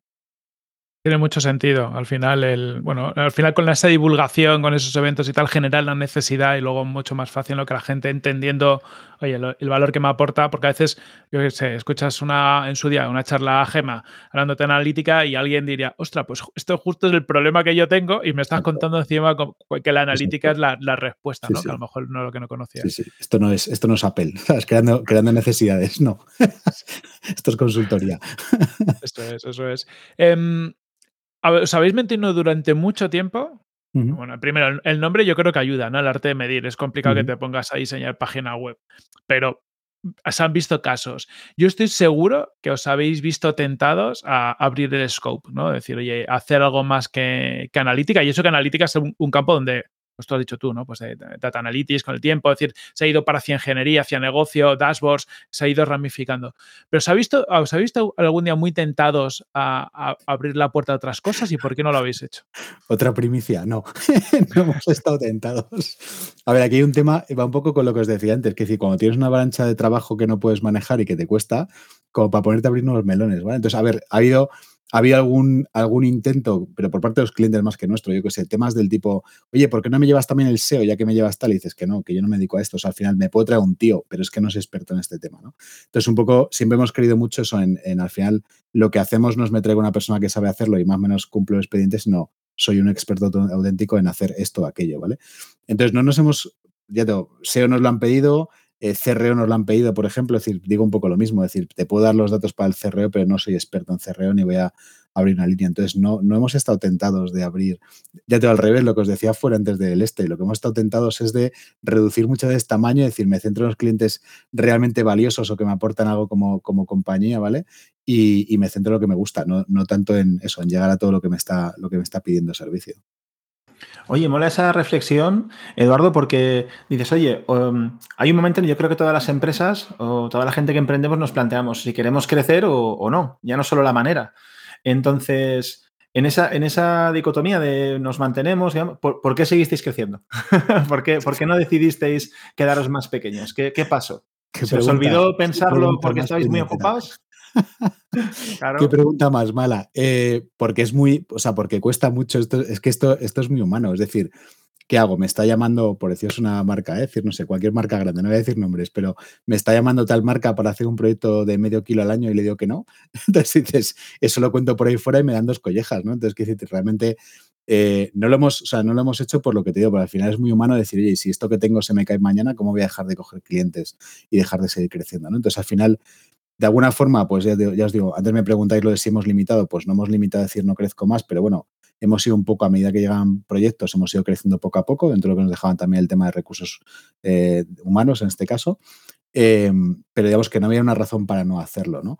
También es cierto que llega un punto, y esto, y esto también es, eh, no sé, pues supongo que a lo mejor los que nos escuchan le pasará, hay un momento en el que se te escapa de control por completo. O sea, cuando eres 25 o 30 y tal, dices, va, esto lo tengo pilotado. Pero llega un momento que llegas a los 50, por decir un número, y dices, bueno, pues ya tengo que meter otros tres tíos más, pues lo meto, ya porque, o sea, no voy a poner tonto, lo meto, ¿no? Y llega un punto que tienes un monstruo de siete cabezas que, que encima, como es el caso de Ibermática, pues se acercan, te valoran oye, te dan una, una valoración que te encaja y demás y dices, ostras, ¿y por qué no? ¿Sabes? Que decir, ¿por qué no seguimos creciendo y por qué no incluso voy a decir que sacamos recompensa de todo esto? Que también oye, es muy humano, ¿sabes? Que al final, eh, aquí voy a decir una cosa y es que el emprendedor está como muy demonizado en España y tal, pero al final el que, el que curra fines de semana y vacaciones es el emprendedor, ¿no? Llega un punto en el que dices, ¿recojo frutos o sigo jorobado, ¿no? Pues bueno, pues a lo mejor a veces te compensa recogerlo, ¿sabes? Mm, total. Em, con lo que has dicho, antes de meternos en lo ibermática, que aparte ya sabes que es, un, un tópico que queríamos tocar, hay, una cosa del crecimiento que a mí me parece complicada y, no sé si os ha pasado, que es, joder, a veces para crecer eh, sacrificas margen. ¿Cómo, ¿Cómo, habéis hecho vosotros ese, ese control? ¿no? Es decir, eh, porque a veces, claro, hay alguna oportunidad que te dice, oye, pues mira, si metes mucha más gente eh, y lo que has dicho tú, creces tanto que no tienes control, pues no vas controlando ese margen que te queda y al final acabas el año y dices, bueno, muy bien, hemos facturado mucho más, pero, pero he ganado lo mismo que el año pasado. Pues vaya, vaya ¿Pero para qué, no? Claro, ¿cómo, pues, veis controlar esa parte? Vale, aquí, aquí tengo que decir, o sea, eh, de nuevo vuelvo al, tema de las dos personas y los, los, socios, ¿vale? En este caso, Gema era una persona, o sea, es una persona, mejor dicho, que no, coño, gracias a Dios sigue viva. es una persona en este caso eh, súper echada para adelante, es decir, oye, te llega un cliente enorme que te dice, oye, te pago máximo 32 pavos la hora y tú dices, pero perdemos dinero. Entonces ella dice, es que es un cliente del copón, o sea, esto nos va a traer todo esto después, ¿no? Entonces, em, digamos que el rol que teníamos muchas veces cuando llegaban las operaciones, es decir, ella, ella le llegaba el lead, se analizaba y tal. Yo la parte de análisis, voy a decir más de operación y de coste de ejecución del proyecto era mío. Entonces había momentos en los que decía, oye, esto, esto vamos a palmar pasta. Ya te decía, vamos a por ello, porque aunque perdamos, vamos a ganar, ¿no? Entonces ahí teníamos un par de días de riff y rafi, al final solía ganar ella, además es mujer, o sea, lo digo claramente, llevaba las de ganar siempre. Eh, y al final llegó un punto en el, que, en el que decías, venga, vale. Y lo cierto es que hasta la fecha salió muy bien, es decir, siempre que defendiendo nos metíamos en un proyecto, no a pérdida, ¿eh? pero sí proyectos en los que veías que había un 5, un 10% de margen, había mucho más. Es cierto que eso luego, o bien, o bien el proyecto ha crecido, ¿vale? Que es gente lo que ha ocurrido. Es decir, nuestros proyectos típicamente entramos con algo pequeño, un proyecto cerrado y suele, pues porque funcionamos bien, entiendo, me imagino, ¿no? Seguimos creciendo en el cliente y ampliando un poco el, scope, con lo cual eso te permite mejorar el margen, o bien eso, el entrar en cierto cliente te ha llegado, te ha permitido tener nombre o tener visibilidad para llegar a otros lugares, ¿no? Entonces, em, nos hemos visto obligados, ya os digo, a, bajar tarifas a veces porque el cliente, bueno, joder, los que estéis por aquí con compañías grandes, llegas a un departamento de compras y te dice, no, 40 pavos, no, 35, y si no, está fuera. Y dices, bueno, pues ya veré cómo lo gestiono esto internamente, ¿no? Pero bueno, a este te toca pasar por el aro, pero, pero salvo cosas de ese tipo, en general hemos, con, el, con clientes, digamos que, voy a decir, tamaño medio, eh, yo llego a yo a dar, a dar respuestas, que esto es un poco así duro decirlo, pero es decir, clientes que te dicen, claro, no son una empresa del IBEX, ¿no? Eh, pero clientes más pequeños donde a lo mejor no veo esa proyección que os decía antes, es decir, sí que me entro en un proyecto cerrado y cuando termine probablemente salga fuera y yo les digo, oye, pues no, no llego a ese precio, pides a otra agencia más pequeña que a lo mejor te lo da y está deseando trabajar contigo y ya está. Y muchas veces me ha pasado aquí dos cosas, ¿no? Una, que después de hacerme el, voy a decir que el póker de si no me la bajas a 50 no te lo, no te lo compro y decirle, vale, pues ya está, pues vete. Pues oye, no, que sí, venga, vale, que ahora que sí. Eso me ha pasado muchas veces, ¿vale? Lo cual quiere decir que la gente pues se negocia a veces hasta, hasta puntos que no debería.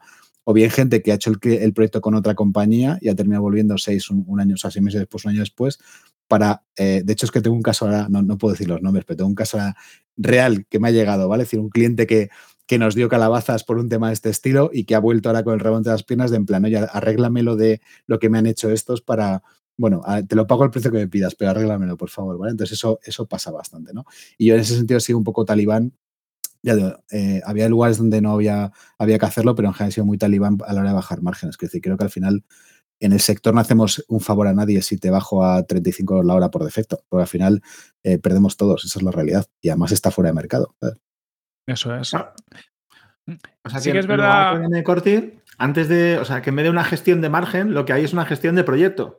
Es decir, llega el proyecto, decido si me vale, no me vale, si es estratégico, pues estoy capacitado para bajar aquí y además después de una pelea con mi socia, que si no ni siquiera, más que una gestión global, ¿no? Más, más por proyecto. Perdona, Que, te, que, te, he cortado. Bueno, y luego, perdona, disculpa Miguel, que es decir, obviamente lo que luego es un control, pero ya me voy de proyectos, un control muy férreo de los gastos, es decir, porque lo, mismo hay gente que se pilla una oficina castellana y paga 15.000 pavos al mes, pero nosotros estábamos en un sótano en San Blas. Pues bueno, yo tenía una oficina estupenda y maravillosa, pero pagaba una mierda, ¿sabes? Hablando pronto y claro, ¿no? Entonces aquí depende también luego los márgenes los manejas con lo que con lo que tú inviertas o en lo que tú consideres clave invertir, ¿no?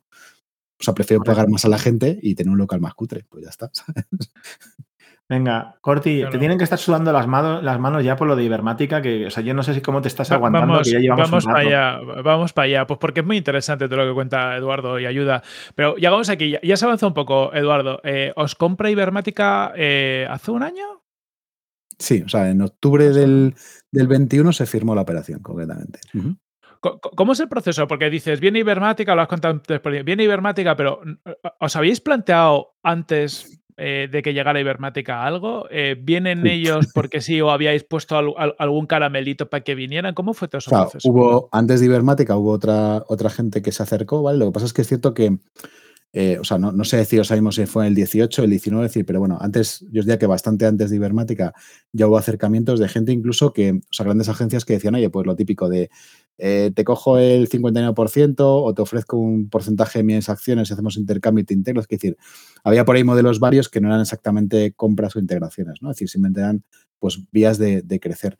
Lo cierto es que ahí intentamos, preferíamos seguir el camino solos porque creíamos realmente lo que hacíamos y no, no consideramos que nos hiciera falta. De hecho, aquí luego hay que, hay que entender eh, el por qué alguien se plantea vender una compañía o se plantea integrarse en otro lugar. ¿no? Entonces, hay gente que lo hace pues, porque está algo de deudas y es real. Es decir, nosotros, por ejemplo, me veo un poco off topic, ¿vale? De lo que estamos hablando, pero eh, una de las obsesiones que teníamos Gema yo del día uno era cero deuda, es decir, hemos crecido de forma orgánica. Yo contrato gente según me entran proyectos y lo que os decía, los gastos muy controlados y si me he pasado en un tal tema, pues lo, cierro, ¿vale? Entonces, al final, eh, eso te permite estar muy tranquilo, es decir, que por suerte, no, hemos dejado de perder, o sea, no hemos perdido clientes, con lo cual no me ha tocado nunca recortar puesto de trabajo, al revés, he, seguido creciendo, ¿no? Pero digamos que sí hemos crecido sin ningún tipo, o sea, durmiéndome por las noches. Yo sabía que al final de mes se pagan las nóminas, no pasaba nada, ¿vale? Entonces, digamos que eso, que no nos, no nos surgía vender la compañía ni deshacer la compañía porque estábamos sólidos en el financiero, ¿vale? En el caso del COVID, yo, yo pasé bastante tensión, como todo el mundo, me imagino, eh, la típica cosa de qué pasará, pero la es que al final sobrevivimos muy bien, hay que decirlo. O sea, de hecho, de hecho cogimos un, lo típico que el banco, toma, te dejo 350.000 euros y tú dices, venga, vale. Por si acaso, y luego al final se los devolví un año después porque no me hace falta para nada, gracias a Dios, ¿no? Pero bueno, entonces ya os digo, la motivación está quizá el, punto crucial. Entonces se acercaron muchos, no tenía mucho sentido. Pero es verdad que lo que os decía, llegó un punto en el que eh, empezamos a ser un volumen de compañía que una de dos, solo o lo escalas de una manera, aquí así va, el podcast, ¿vale? Decir, empiezas a escalar a nivel de vuelos, o sea, creces en capacidad o en, equipos, digamos, eh, operativos de la compañía, es decir, metes más gente de recursos humanos, metes dos financieros, metes un tío de marketing, o sea, empiezas a crecer en, en capa no, no operativa, digámoslo así, o bien te planteas, eh, pues eso, unirte a alguien que ya ha pasado por todo eso, incluso que ya lo tiene, ¿vale? Incluso esa parte de rentabilidad que os decía es un ejemplo muy tonto. Es decir, yo por mi parte me había costado mucho intentar llegar a intuir la rentabilidad, hay lugares donde ya está más que, más que trillado, ¿no? Entonces, digamos, que eh, nosotros tomamos la decisión de que tenía sentido integrarse en algo más grande eh, que tuviese resuelto pues eso, ese tipo de cuestiones y realmente nosotros seguimos trabajando en lo que nos gusta, que es hacer proyectos de data, punto. ¿Sabes? Que decía, al final yo, cuando decía antes la coña del, papel de váter que os decía por ahí, eso es real. Yo en la oficina me ocupaba de eso, ¿vale? Entonces, que decía, al final dices, ostras, yo me quiero dedicar a otros temas, ¿no? Entonces, el hecho de integrarme en una compañía grande, pues, pues pasa por ahí, ¿no? O, las nóminas las pagaba yo, pues igual. Hoy día, gracias a Dios, ya no, ya no es un tema mío, ¿no? Entonces, nuestra motivación iba en esa línea. Entonces, eh, bueno, pues tomamos la decisión un momento de decir, oye, pues empezamos a escuchar, ¿vale? Es decir, porque realmente el llegar a, que esto en lugar es una empresa de, de 2 o 3 millones de euros al año, pues sea de 10 o de 15, pues nos va a suponer 20 años de dejarnos la piel y, oye, también tenemos una edad, ¿vale? Es decir, que al final yo estoy más cerca de los 50 que de los 40, ¿vale?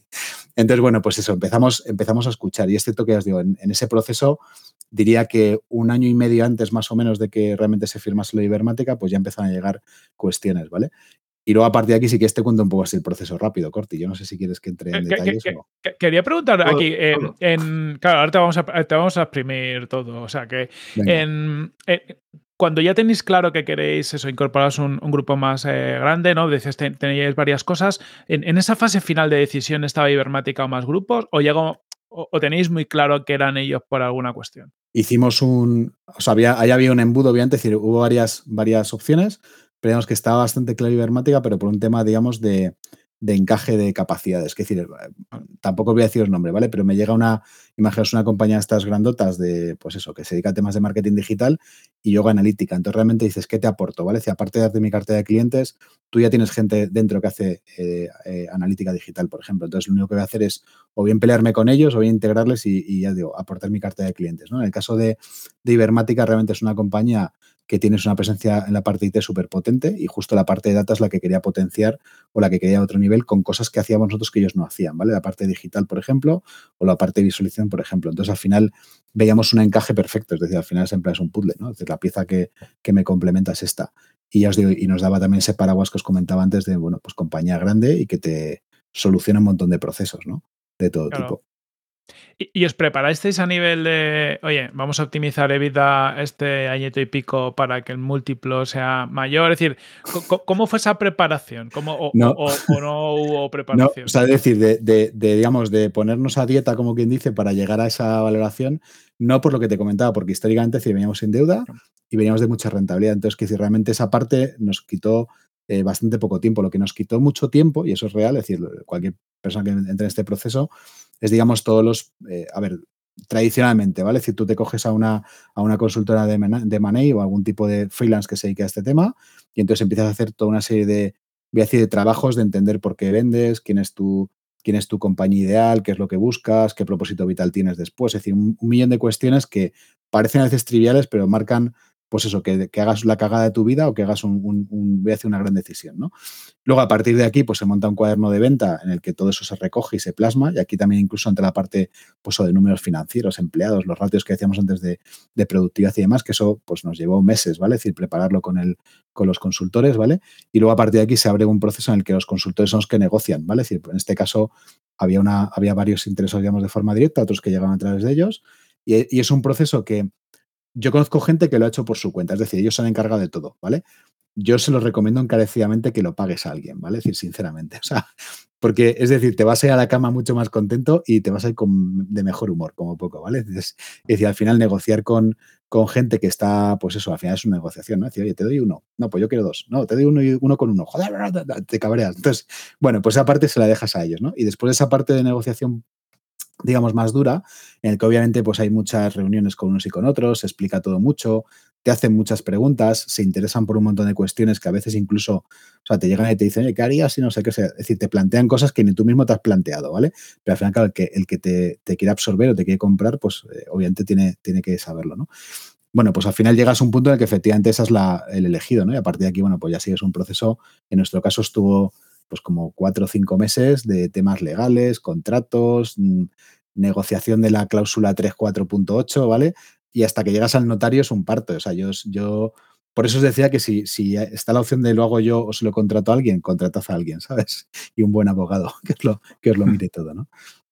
Oye, me, parece, creo que hay un punto también de, desgaste que, es inteligente, no, no, solo el desgaste tuyo personal, sino en la propia negociación, eh, si estás todo el rato defendiendo una postura distinta, hay un desgaste de tu figura dentro del propio proceso. No sé si esto tiene sentido para ti, Eduardo, que yo no lo he vivido, pero me parece inteligente delegarlo no solamente por quitarte de la cabeza problemas, eh, sino porque es que realmente puedes eh, defender solo aquellas, aquellos puntos clave en los que tienes que estar y todo lo demás, pues digamos que se van quemando otras figuras durante el proceso. Correcto, no, incluso te diría que hasta que como negocias con la otra compañía, a lo mejor no es con, con, quien vas a trabajar, ¿vale? Sí, pero puede llegar un punto que les cojas manía y dices, es que si al final esto es una negociación, o esa es la realidad, ¿no? Entonces, efectivamente, el desgaste y luego una cosa importante, que tú, tú mientras tanto sigues trabajando, ¿eh? que tú tienes tu día a día y tus marrones son lo mismo que antes, ¿no? Entonces, al final, por eso digo que, vamos, el desgaste, por supuesto, las buenas relaciones, por supuesto, y al final es una, negociación como en cualquier cosa, ¿no? Entonces déjaselo a los profesionales, diría yo.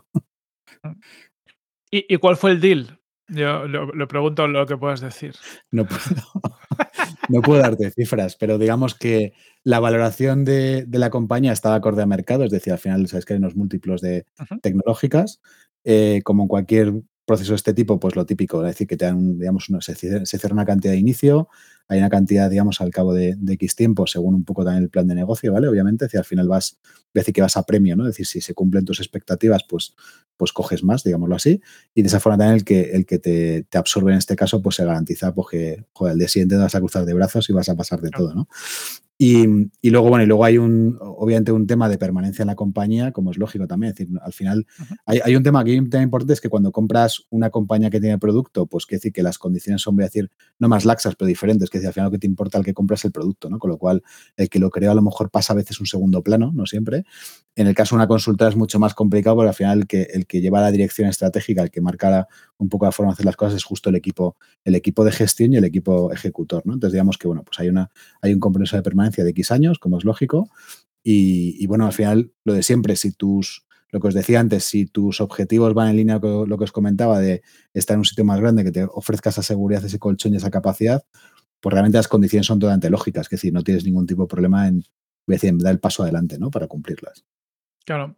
Aquí te voy a hacer eh, eh, em, un par de preguntas. ¿Hay un incentivo? Es decir, tienes esa permanencia durante unos tiempos, pero eh, tenéis un, porcentaje de la, de la, nueva compañía que, te permita, oye, pensar, oye, voy a seguir aquí 10 años o simplemente es un, acuerdo, yo sé, estoy dos años a la compañía y luego me puedo ir? En nuestro caso, no, por ejemplo, en nuestro caso, es decir, es el 100% de la compañía se vende al, al, grupo Ibermática, Digo lo mismo, eso está en el registro mercantil, lo podéis ver todos.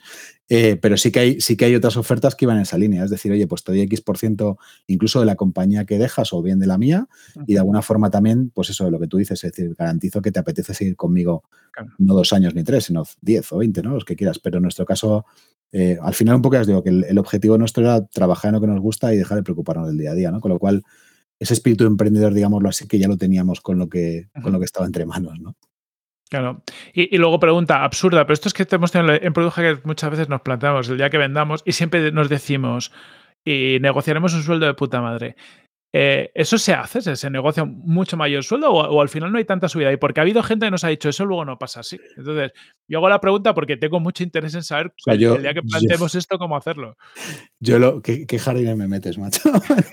yo, a ver, yo he logrado, he logrado que mantuviera mi retribución, ¿vale? Digamos que he salido perdiendo un poquito, ¿vale? Por, por tonterías, ¿vale? Es decir, pues, pero igual hay cosas eh, o sea, no puedo dar detalles, pero bueno, hay cosas que yo, yo en este caso como beneficio social me daba y a lo mejor en la nueva estructura pues no encaja, ¿vale? Es decir, porque no lo hacen con los demás o con gente de tu, de tu nivel, ¿no? Entonces, bueno, pues hay ciertas partes donde tienes que ceder, pero digamos que en general voy a decir que, me he quedado bastante eh, igualado con lo que tenía antes, ¿vale? Obviamente que no ingreso por los dividendos de final de año, ¿no? Que cuando tienes una compañía, si va todo bien, los repartes, pero si no va todo bien, te jorobas, ¿no? Entonces, al final, digamos que aquí en este caso, lo que es el sueldo lo mantengo y bueno, la tranquilidad de que, de que, que no, me, no, me, tengo que preocupar por temas que no son míos, ¿no?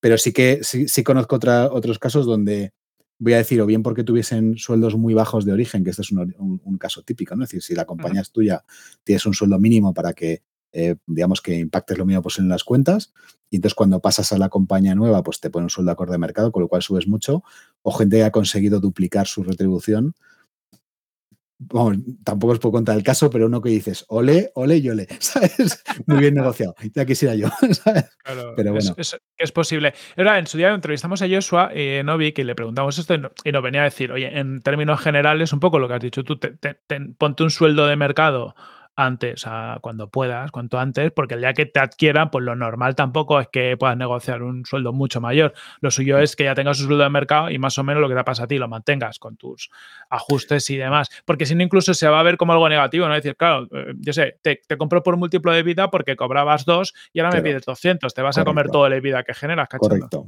correcto. nosotros, nosotros teníamos todos sueldos, hemos acorde de mercado, con lo cual esa casuística no se dio.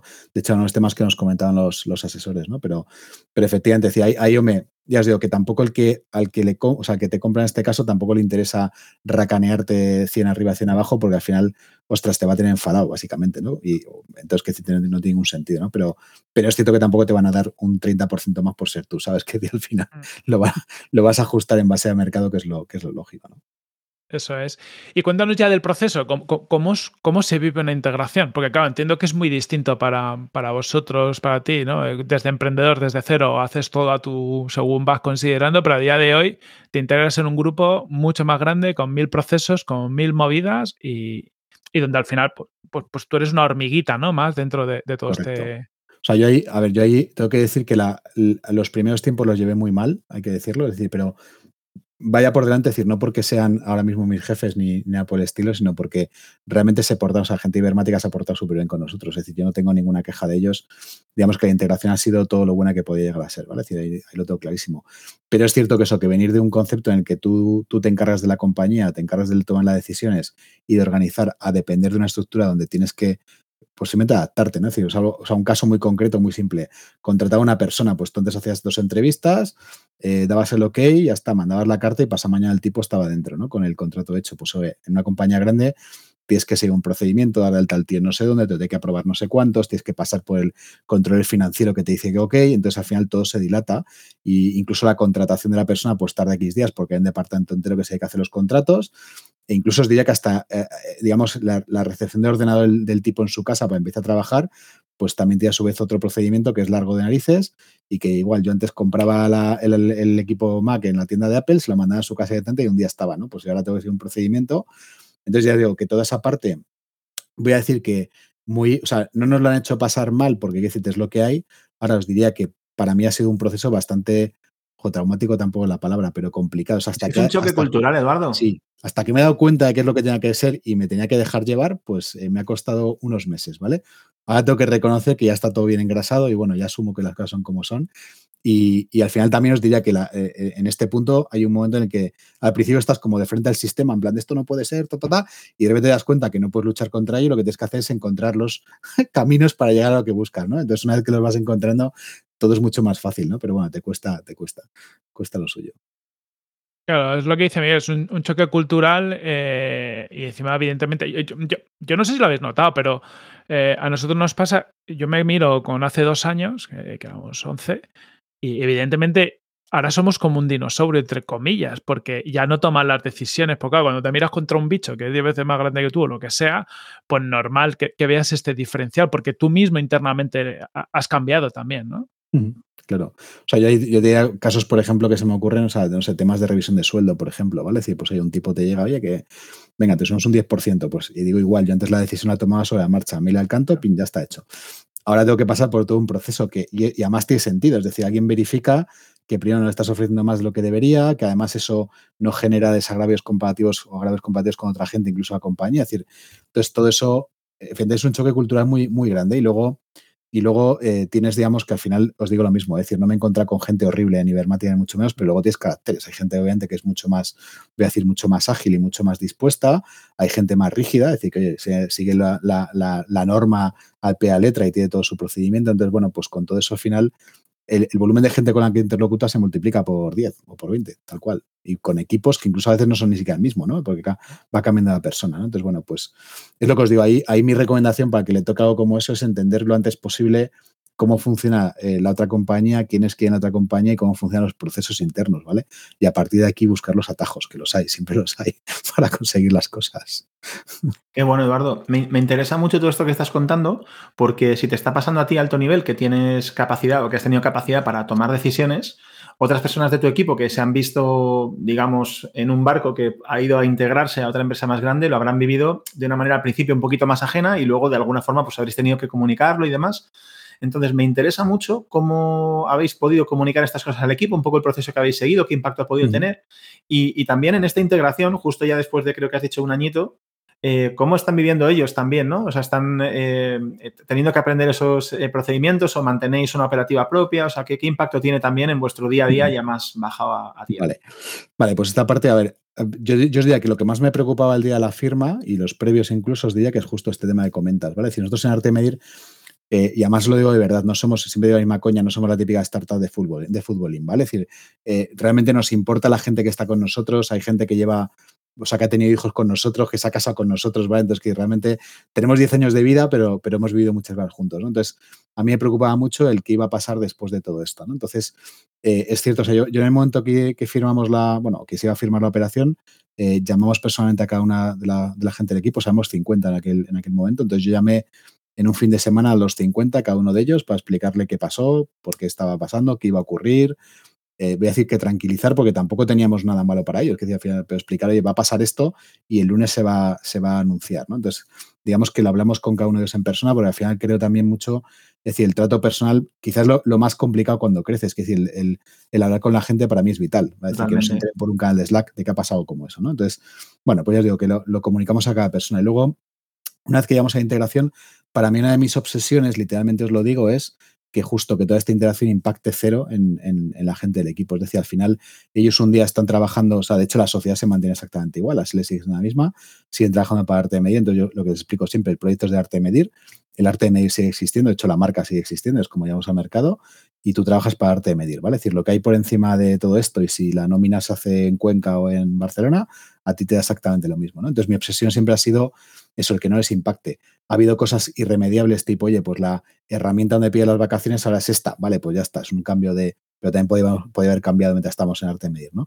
Pero digamos que toda esa parte de procesos nos lo hemos comido, entre comillas, eh, yo en este caso, porque estoy obviamente a, cargo, pero bueno, digamos que las figuras, pues la persona de operaciones, la persona de personas, nunca mejor dicho, y la persona que da la parte financiera, ¿vale? Y, y, luego la de marketing y comunicación. Digamos que ahí tengo una, un parachoques de cuatro personas que son los que se han tragado esta integración y los que están haciendo de filtro para que al equipo le moleste lo mínimo posible, ¿vale? Si hay algún caso, puede haber tonterías del tipo, es un cambio de máquina, pues haya un poco más de tiempo y hay que explicarlo también, ¿vale? decir, pero, pero ya está, su día a día, eh, el objetivo es que les impacte cero, ¿vale? Y es lo que luchamos. Muy, muy chulo, Eduardo. Oye, Corti, tengo por ahí una pregunta, pero es cambiando un poquito de tercio. Entonces, no sé si tú todavía quieres exprimir un poquito más este tema. última de, Ibermática. Em, eh, porque es algo típico de las integraciones, ¿no? Y, de hecho tú, tú, negocias, pues lo que has hecho tú, un upside, ¿no? Decir, oye, pues hay una, cantidad que, vendrá si conseguimos eh, ejecutar el, objetivo de negocio. Y para eso muchas veces eh, cuentas con, oye, pues yo tengo mis clientes, Ibermática tiene los suyos, hay una oportunidad de venderle lo mío a los clientes de Ibermática. ¿Esto es mm. tan fácil como parece o luego es más complicado? Eso en nuestro, bueno, aquí cada uno cerrará su acuerdo, ¿vale? Nosotros lo tenemos separado, es decir, tenemos lo que son clientes orgánicos y clientes cibermática, ¿vale? de hecho se miden, se miden en líneas distintas, con lo cual eh, cuando llegue el momento de hacer el chequeo, digámoslo así, pues está, está controlado perfectamente lo que hay de un sitio y lo que hay de otro, ¿vale? Eh, pero en principio, digamos que en nuestro caso el compromiso seguir, o sea, seguimos desarrollando clientes de forma orgánica porque nos conocen arte medir y lo que buscamos, lo que os decía con integración, es potenciar las capacidades de Ibermática en sus clientes, ¿vale? Como es lógico. Mm. Y, esto está ocurriendo, es decir, e, es fácil que, porque claro, Hipermática, eh, dentro de lo que cabe, vende servicios ligeramente distintos, ¿no? Pues, pues más, a mí yo tengo en la cabeza más, IT, entre comillas, ¿no? más, desarrollo. ¿Es fácil por, porque el decisor sea el mismo o, luego dentro de la compañía en la que es cliente de Ibermática, pues más complicado porque hay que irse a otro decisor y hay que moverlo? Pues, eh, o sea, si hablamos de proyectos tipo analítica y demás, es complicado por justo lo que os decía antes. El, decisor o la persona de contacto típica de un cliente como, o sea, una empresa como informática es el CIO, ¿vale? O sea, perfiles 100% técnicos o el área de informática, si llamarlo así. Eh, entonces, no siempre bajo su paraguas cae el tema de data, incluso a lo mejor cae la, la, parte base de datos, parte de plataforma, pero no lo demás, ¿vale? Entonces, ahí, eso es lo que os comentaba antes de que no siempre es sencillo el vender voy a decir, los proyectos que hacemos nosotros a, ese tipo de perfiles. Hay que buscar otras alternativas. A veces existen, o sea, el área comercial tiene contacto con nosotros y a veces hay que buscarlos. ¿no? Lo que sí que hemos encontrado bastante filón, entre comillas, son proyectos que ya está operando Ibermática, donde la parte data eh, pasa a ser algo, voy a decir que una necesidad que tenían detectada, pero no han desarrollado bien. ¿vale? Y me pongo un ejemplo súper tonto, ¿vale? Si ellos, por ejemplo, tienen un montón de proyectos de, o de servicios, en este caso, de, soporte a usuarios, que es el típico CAU, ¿vale? De, no sé, pues el ministerio, no sé qué, ¿vale? Pues lo lleva esta gente. Eh, ¿Qué pasa? Pues que hay una cantidad de datos enorme de, de, pues eso, de incidencias, tipología de incidencias y demás, pues estamos entrando, por ejemplo, a montar toda la, la parte de cuadros de mando de ese tipo de, datos, ¿vale? Es decir, cosas que antiguamente pues hacían con un Excel más o menos, eh, lo que estamos haciendo es llevarlas a un Power BI, con KPIs más evolucionadas, con visualizaciones más potentes, ¿vale? Con lo cual a ellos de cara a su cliente lo que les permite es darles un, darles un plus, que es decir, el mismo servicio de antes, pero además con la capa de, datos, digamos, del servicio incorporada. ¿no? Entonces ahí, por ejemplo, estamos haciendo bastantes cosas que no siempre es vender más, sino a veces de lo que ya tenían, potenciarlas lo, lo que estaban haciendo para hacerlo mejor, ¿no? O darle, o darle un giro más, más potente, ¿no? De cara a su cliente. Mola. Voy con lo mío entonces. Eh, tenía por ahí, hay una pregunta que, suele hacer Corti cuando entrevista a gente y que, la tomo como propia porque me, gusta mucho. En todo este proceso de ser dos personas eh, peleando juntas ahí contra el universo, luego incorporar equipo poco a poco, eh, hacer crecer una agencia, luego integrarse, entiendo que a nivel personal has tenido que cambiar muchas cosas. Si te miras a ti mismo en ese espejo que son las fotos de hace unos años, seguro que no ves la misma persona, ¿no? Entonces, ¿en qué has, en qué has cambiado en este tiempo, Eduardo, que te ha permitido llegar hasta aquí? menos pelo y más kilos. vale, pero algo que no nos pase a todos los demás, si no te importa, por favor. pero vamos, yo sobre todo lo diría eso, el, eh, a ver, o sea, aquí, aquí, tengo muchas respuestas. Es decir, obviamente como profesional he cambiado radicalmente. Es decir, he pasado de ser, voy a decir, que una más perfil analista eh, digamos, con capa, con, capa técnica, que es lo hacía al principio. Es decir, yo al final me dedicaba a hacer proyectos de analítica, analizar datos e incluso hacer implementaciones o configuraciones de analytics, ¿no? Entonces yo he pasado de, voy a decir, de la pura ejecución de proyectos a empezar a plantearme estrategias, empezar a plantearme metodologías de trabajo, empezar a plantearme cómo, cómo operar una compañía, cómo, oye, cómo consigo que un equipo de X personas funcione bien, ¿no? Entonces digamos que al final lo que tengo que aumentar son todas mis capacidades de gestión o de, o de management, llamados como quieras, ¿vale? Que va más allá de mi disciplina, lo podría aprovechar o aplicar a muchos lugares. Luego el tema de, delegar temas que os comentaba antes, es decir, eso para mí ha sido, diría que de lo que más me ha costado. ¿eh? aquí, aquí Gema, mi socia, me daba unas collejas importantes que decía, tienes que delegar, ¿sabes? Entonces, que ayer le pasaba igual, ¿eh? igual que a mí, pero bueno, visto desde fuera es más fácil decirlo, ¿no? Pero, pero es que esa es la otra, la otra cuestión. Y luego ya os digo que también eh, por el camino me he quedado también con muchas que, yo también por cómo soy muy de la cueva que decíamos antes, eh, yo soy muy de, o era muy de trabajar solo en su momento, es decir, soy un tío de estos muy freelance, ¿vale? Es decir, que me gustaba mucho, yo, yo me lo guiso, yo me lo como, hago mis cositas, entrego al cliente, hablo con tal y entonces lo gestiono todo de mi manera y, y de mi forma, ¿no? Entonces al final ahí me ha tocado bien aprender a trabajar en equipo, aprender que la gente hace las cosas también a su manera, aunque y están bien igualmente, y aprender que puedes aprender mucho, nunca mejor dicho, de otros que a priori pensabas que no, ¿vale? Y eso voy a decir que me ha hecho mucha mejor persona en el camino, o sea, con, diferencia, ¿eh? o sea, del que era yo hace 10 años al de ahora, vamos, eh, me quedo con el de ahora, al menos en lo de dentro, claramente. Qué bueno, muy generoso por tu parte. Sí, al, final yo creo que emprender es una cura continua de humildad, ¿no? De, te, expones a tantas situaciones complicadas, te das tantas leches que, que, bueno, que te das cuenta lo que dice Eduardo, ¿no? Que puedes aprender de mucha gente que tiene más preguntas que respuestas. Yo creo que hemos empezado todos igual. Cuando el primer año que emprendes te piensas que te lo sabes todo y ya cuando acabas te das cuenta no tienes ni puta idea de nada y que bastante y la gestión la gestión de conflictos ¿eh? o sea yo vamos yo he hecho me he pasado otra vez una movida con uno que en otros tiempos la habría mandado a tomar por culo tal cual sabes simplemente a tomar por culo perdón la palabra. Pero hoy día hoy, hoy dices no no tranquilo de hecho tenía otro equipo no no no a este hay que decirle tal no sé qué vamos a cantar las 40 yo que no tranquilo vamos a vamos a resolver este problema, luego este, luego este, y luego ya, cuando termine esta historia, le cantamos las 40 si quieres. Pero entonces aprende esa templanza que te da la experiencia, ¿sabes? Dices, ya pasa por esto antes, vamos a tranquilizarnos, ¿sabes? No seamos tan explosivos, ¿no? Ese tipo de cuestiones son vitales, la experiencia es un grado, literalmente. Justo, justo. Viene muy bien. Pues nada, chicos, yo creo que vamos a ir acabando. Con Eduardo podemos estar muchas horas eh, hablando. Tampoco le quiero hacer más preguntas comprometidas como lo de el deal con. Te ha parecido poco. Después de esto me despide, macho. ya te pide trabajo. lo, has capeado muy bien, lo has capeado muy bien, Eduardo. Oye, para acabar, Eduardo, por si alguien te quiere contactar, eh, quiere hablar con vosotros o lo que sea, cuéntanos, ¿por dónde puede contactar contigo? Nada, pues el arte de medir.com, que es nuestra, nuestra web, ahí en forma de contacto y nada, ahí, ahí estamos disponibles. Y bueno, en LinkedIn, por supuesto, y en Twitter, si me buscan también como Eduardo Sánchez Rojo, estoy, vamos, en LinkedIn me buscan por mi nombre.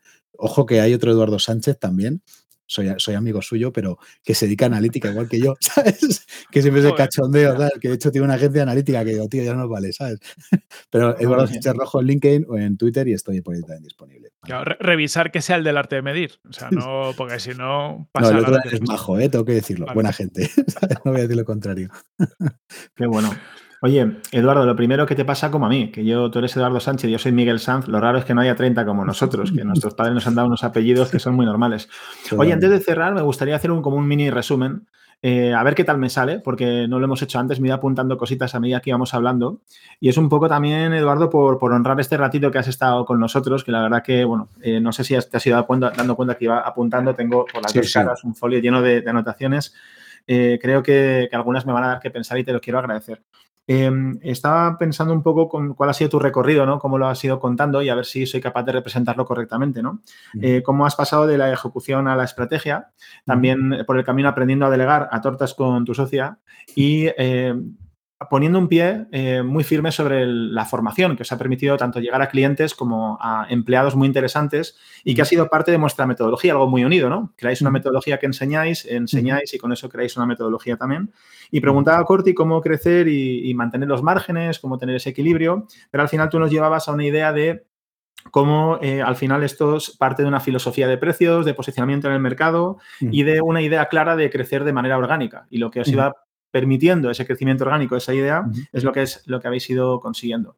En un momento dado llegáis a un lugar en el que la capa operativa eh, hay que aumentarla y tiene que hacerse más grande, en un punto también de madurez de vuestra empresa, de toda esa metodología de equipo, y os encontréis la oportunidad de integraros con una empresa más grande que es capaz de ofreceros esta capa operativa y que os da muchos beneficios, pero que ofrece ciertas dificultades, como ese choque cultural que hemos hablado, ¿no? De, eh, bueno, pues nuevos procesos y cosas a las que acostumbrarse, que habéis enfrentado con, con un mimo súper fuerte desde el principio tanto desde cómo se cerraba el acuerdo eh, como con la comunicación con el equipo. ¿no? Así que, oye, mm. eh, enhorabuena Eduardo por todo este camino. Para mí ha sido maravilloso recorrerlo contigo y me ha gustado mucho. Vaya, resumen, macho, qué crack. si lo sé, te lo cuento a ti primero y en dos minutos está hecho el podcast. entonces lo echamos aquí un rato. Claro, Miguel ha hecho el TikTok del podcast. Ya he dicho el TikTok resumen del podcast, muy moderno. qué crack, macho, qué crack. qué barbaridad. Qué bien, qué bien que te guste. Pues muchísimas gracias eh, por, por vuestro tiempo también. Me lo pasa muy bien, eh, también. O sea que, encantado. Cuando queráis por aquí estoy. Muchas gracias, Eduardo. Oye, Corti, ¿haces algo de spam tú también o no? Dale tú, dale tú. Si... Venga, pues yo poco. Yo poco, que ya tengo aquí lo de Bisiesto en el nombrecito, eh, bisiesto.es una agencia muy chula con un equipo de lujo. Pegarnos un toque, si quieres preguntarme cualquier cosa, LinkedIn o Twitter o miguel.bisiesto.es y charlamos, que esto de charlar siempre me apetece y si es comiendo, mejor. Ese es mi spam de hoy. Miguel me ha sacado los colores porque ahora yo los siguientes podcasts ya digo, y si no hago resumen va a quedar peor, o sea, ya, ya, me ha puesto deberes. ¿eh? Nada, yo deciros que si os ha gustado, que seguro os ha gustado porque esta charla con Eduardo ha sido la bomba, que os suscribáis al podcast y esas cosas, compartirlo y contactarle a Eduardo y contratarle proyectitos de analítica también y esas cosas. Poco más, Eduardo, que ha sido un placer. Miguel, como siempre, también un gustazo compartir ratito con, con vosotros dos. Y a todos los que nos estáis escuchando, hasta la próxima semana y un fuerte abrazo. Hasta luego. Chao.